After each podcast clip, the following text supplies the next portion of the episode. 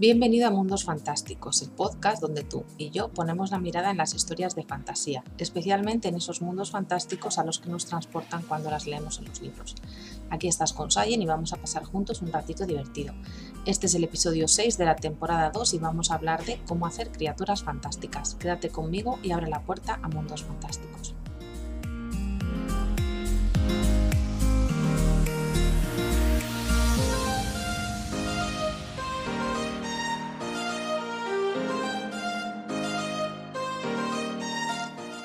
Pues las criaturas fantásticas, eh, hay muchas eh, clásicas y que podemos, a las que podemos recurrir.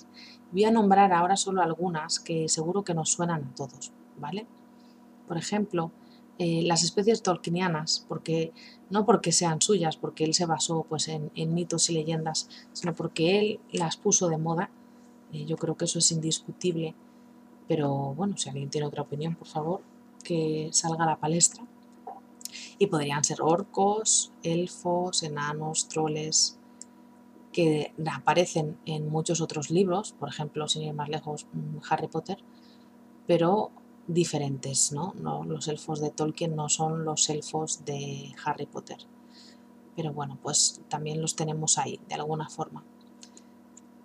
También tenemos otras especies urbanas de criaturas, como son los vampiros, los licántropos, los zombies, que muchas veces los zombies se engloban en fantasía, pero otras se engloban eh, en ciencia ficción, ¿no? dependiendo de dónde pongan el origen de cada una de estas especies. Otras especies que podemos encontrar eh, típicas son las hadas, ¿no? los libros de hadas que, se han puesto muy de moda gracias a Sarah J. También los ángeles, las sirenas, otro tipo de especies griegas o latinas, por ejemplo los faunos, los centauros, otro tipo de criaturas que también se pusieron un poco de moda ¿no? con Percy Jackson o con Crónicas de Narnia. Y luego pues también tendríamos otras especies a lo mejor menos habituales, como son los leprechauns, unicornios, etcétera, etcétera. Recuerda que si estás utilizando o quieres utilizar en tu world building alguna de estas criaturas, ya creadas, piensa en si le vas a dar una vuelta de tuerca. Por ejemplo, eh, los vampiros integrados en la sociedad, ¿no? como es el caso de Nazarian Escuela de Vampiros, de Laura Mars, este libro de, de fantasía juvenil tan interesante. Pero recuerda siempre, por favor, que por cada superpoder que le das a una criatura, estaría bien equilibrarlo con un defecto o una debilidad.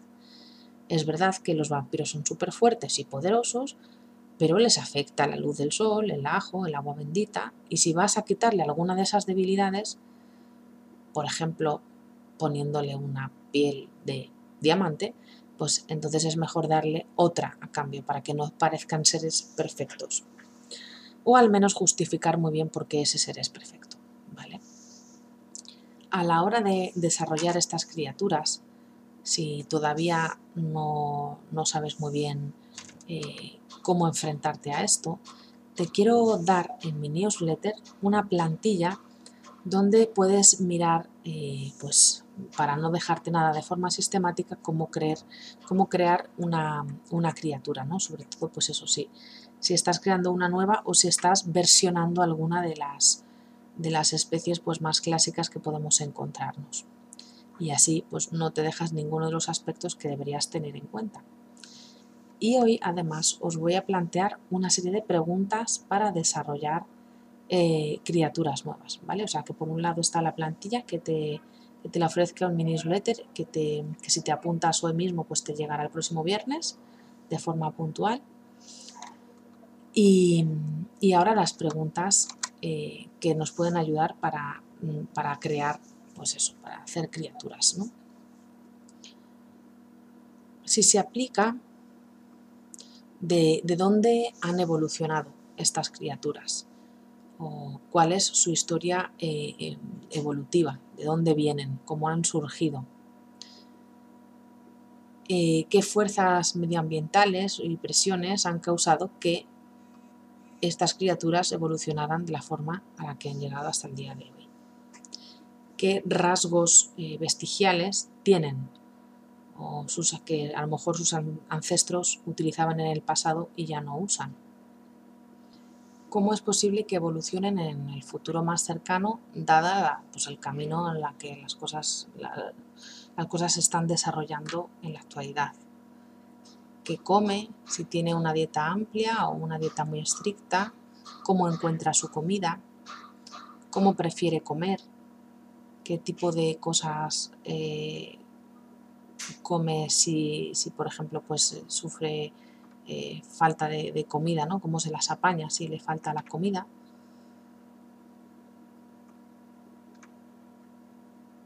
Cómo compite por la comida, el agua, el territorio o los recursos en general con otras especies. Qué impacto tiene su comportamiento en el medio ambiente. Qué criaturas eh, atrapa, si son o es presa de ellos. Son parásitos, son depredadores, son carroñeros. Cómo se defiende de depredadores que están por encima de él en la cadena alimenticia. Cómo se esconde o, o cómo cubre sus necesidades. Cómo ha desarrollado su presa resistencia o defensa sobre él. por ejemplo, aunque sea una planta, da igual cómo desarrolla la defensa contra la criatura que estás creando. Cómo se comunica con otros miembros de su especie o miembros de otras especies. Cómo, cuándo y por qué interactúa con, otras, con otros miembros de su especie. Qué comportamientos eh, tiene cuando son jóvenes, cuando son adultos. Si es una criatura social, gregaria, cómo se estructuran, cómo se organizan, todos los miembros se alimentan o solo hay algunos miembros que no se alimentan, sino que contribuyen al grupo de otra forma. Eh, cómo se reproduce, cada cuánto tiempo, eh, cuántos retoños tiene cada vez que, eh, cada vez que se reproduce, cuántos, cuántas veces se reproduce a lo largo de su, de su vida cuánto tiempo le tarda en llegar su edad reproductiva,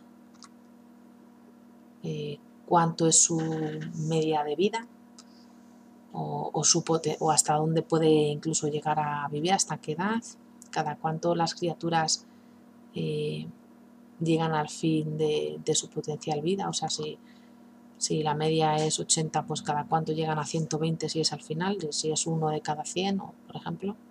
Si se aplica eh, cómo, indica a sus compañeros que está listo para reproducirse, si hay algún tipo de cortejo o de ritual de apareamiento, cómo se ve eh, los retoños, las, criaturas que tienen, eh, cuánto tiempo se pasan siendo infantes, ¿no? pequeños, cuál, eh, cuál es el ratio de mortalidad de, los retoños que tienen o con qué porcentaje, eh, qué porcentaje mm, eh, tienen de, pues de llegar a la adultez, qué tipos o qué enfermedades sufren de forma más frecuente, son peligrosas, son, son suaves. Qué tipo de vulnerabilidades físicas tiene, qué partes de su cuerpo son más propensas a herirse, por qué, cuáles son las causas de, más comunes de, muerte en esa especie, por qué, cuáles eh, son sus sentidos más fuertes, cuáles son sus sentidos más débiles, por qué qué especies vivientes están más eh, relacionadas con la especie que tú estás desarrollando, cómo son, en qué se diferencian y si se aplica eh, cómo la población de esta especie difiere eh, dependiendo de su localización geográfica, su bioma, su clima, etcétera, etcétera, etcétera. Esto, como decía, son algunas de las preguntas que pueden servir para empezar a crear esta nueva criatura y espero que te haya parecido interesante. Eh, espero que te apuntes a mi newsletter para que te pueda llegar la plantilla que he creado para ti. Me encantará saber más de ti. Recuerda que si quieres también un audio curso de cuatro sesiones Kickstart, tu universo creativo para escritores perdidos, lo puedes conseguir en mi página web www.sayen.com. Y bueno, muchas gracias por escucharme, por llegar hasta el final. Si te ha gustado este episodio, dale un poquito de amor a mi podcast para que pueda seguir compartiendo este contenido contigo. Suscríbete nos despedimos por hoy, te deseo un feliz día y quizá nos veamos en algún mundo fantástico.